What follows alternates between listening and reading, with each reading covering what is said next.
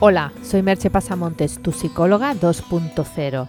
Como ya sabes, puedes entrar en mi blog www.merchepasamontes.com y suscribirte y recibirás tres regalos. Un PDF con nueve maneras de desestresarte en un minuto, otro con 11 preguntas poderosas para descubrir tu pasión y un audio de mindfulness para que puedas relajarte. El podcast de hoy lleva por título Vivir el momento de verdad, sin postureo.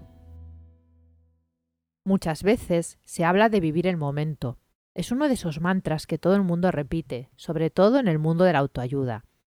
Pero en la mayoría de casos es solo algo que se dice de boca para afuera, una frase hecha que queda bien, pero que en realidad no sientes en cada poro de tu piel. Ya os expliqué que estoy pasando una situación difícil, que será de largo recorrido y que exigirá paciencia, esperas e incertidumbre, y cambios en mi vida cotidiana, y en esos momentos no puedes evitar ver la vida de otra manera.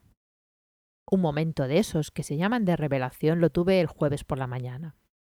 Tenía que llevar a mi gata al veterinario para esterilización y estar un buen rato esperando mientras duraba la intervención. No era una espera muy agradable, pero no obstante busqué una cafetería para hacer el rato lo más ameno posible. Pedí un té el Grey y un pequeño bocadillo. El pan era realmente bueno, y sorbí el té que estaba delicioso. Y como dice el maestro Zen, por un momento se detuvo el mundo. Solo existía el té fragante, el sabor del pan y ese pequeño oasis dentro de la tormenta. Estaba en un sillón no demasiado cómodo, pero que me permitía recostarme. Era un momento de gran perfección cotidiana, sin importancia, pero lleno de presencia. Había un cierto ruido en el bar, pero no excesivo, y la luz otoñal era bella. Me sentí feliz, y feliz de poder estar feliz. No duró mucho, pero lo suficiente para vivirlo con atención plena y entender lo que es realmente el mindfulness. El verdadero mindfulness no es solo una práctica meditativa, sino una forma de vida, un modo de estar en el mundo. Y además ser consciente de en cuántas ocasiones no estás ahí. Yo ya tengo una cierta edad. Y pasado ese momento de plenitud me daba cuenta de cuántos momentos me he perdido en el pasado. No por no haber estado, o no haber hecho las cosas, o no haberme atrevido, sino por no haber estado realmente presente. Estaba mi cuerpo, pero mi mente no estaba totalmente. Cuando era adolescente, estaba demasiado preocupada por agradar, por caer bien, por ser aceptada.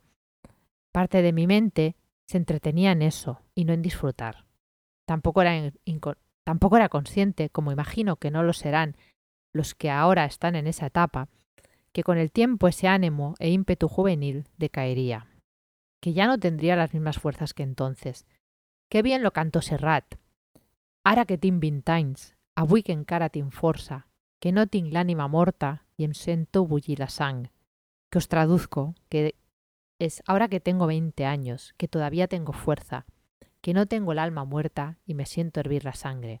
Os he dejado un link por si queréis escuchar la canción. Algo más mayor, con unos 23 y la carrera de psicología ya acabada, mi obsesión era ejercer de psicóloga y llevar adelante mi carrera profesional. Eso ocupaba gran parte de mi tiempo. Siempre con la preocupación de tener trabajo, de conservarlo, de progresar. No es que no me divirtiera nunca, pues lo hice y a menudo. Pero ese sentido de la responsabilidad pesaba en muchos momentos en que no hubiera sido necesario tenerlo. Llevaba una cierta mochila a todas partes. Y siempre queriendo ser buena en lo mío, hacerlo bien, tal vez con una cierta ansia de perfección que me impedía la satisfacción plena. Y podría explicar muchas más anécdotas y detalles, pero solo quiero que sirva lo dicho a modo de ejemplos, con los que tal vez os podáis identificar de algún modo. O quizás simplemente es que cuando pasas los 40 has recorrido el suficiente camino de la vida para tener experiencias y saber apreciar las cosas de otro modo. Has tenido suficientes pérdidas para saber que nada es eterno, Has sufrido lo bastante por causas reales para no querer sufrir más por cosas sin importancia, por construcciones mentales que nunca van a suceder. Y has aprendido que es cierto que todo pasa, lo bueno y lo malo. El mindfulness ha sido uno de mis caminos para aprender a disfrutar de otro modo, como me sucedió el jueves por la mañana. Y ese instante de dicha me hizo abrir los ojos aún más a seguir practicándolo y enseñándolo a todos los que lo quieran aprender. Cuando preparé mi curso online, Dueño de tus emociones, Capitán de tu destino, estaba pensando en todo eso sin ser del todo consciente de ello. Sabía que para disfrutar de verdad hay que liberarse del estrés y la presión, y una parte del curso va de eso. También intuía que hay que descubrir lo que de verdad te gusta, y ese es otro de los bloques del curso.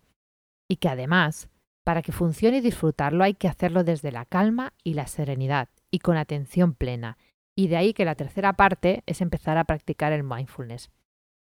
En el fondo es un curso para aprender a disfrutar del vivir, para ser capaz de detener el mundo saboreando una taza de té como yo hice, en esos momentos difíciles que se presentarán irremediablemente a lo largo de tu vida. Y hay muchos más aprendizajes en el curso, fijarte objetivo, crear estados potenciadores, organizarte, pero en el fondo me parecen un bonus, añadidos a lo realmente importante, que es lograr estar presente y en plenitud. Y eso requiere de un trabajo por diversas vías, y en este curso te introduzco en ellas. Voy a aprovechar estas flechas del Black Friday para ofrecerlo hasta el viernes a todos los suscriptores a un precio realmente atractivo, a la mitad de su precio habitual. No quiero que el precio sea un impedimento para que realices ese cambio, o sea que si quieres aprovechar la oferta, suscríbete ya y la recibirás.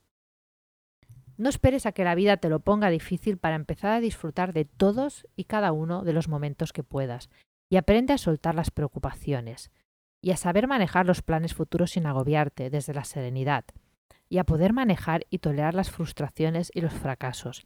Te recomiendo que empieces a hacerlo hoy mismo porque nunca sabes cuándo será tarde. Ojalá alguien me hubiera enseñado esto hace 20 años y yo hubiera sido capaz de entenderlo y aplicarlo.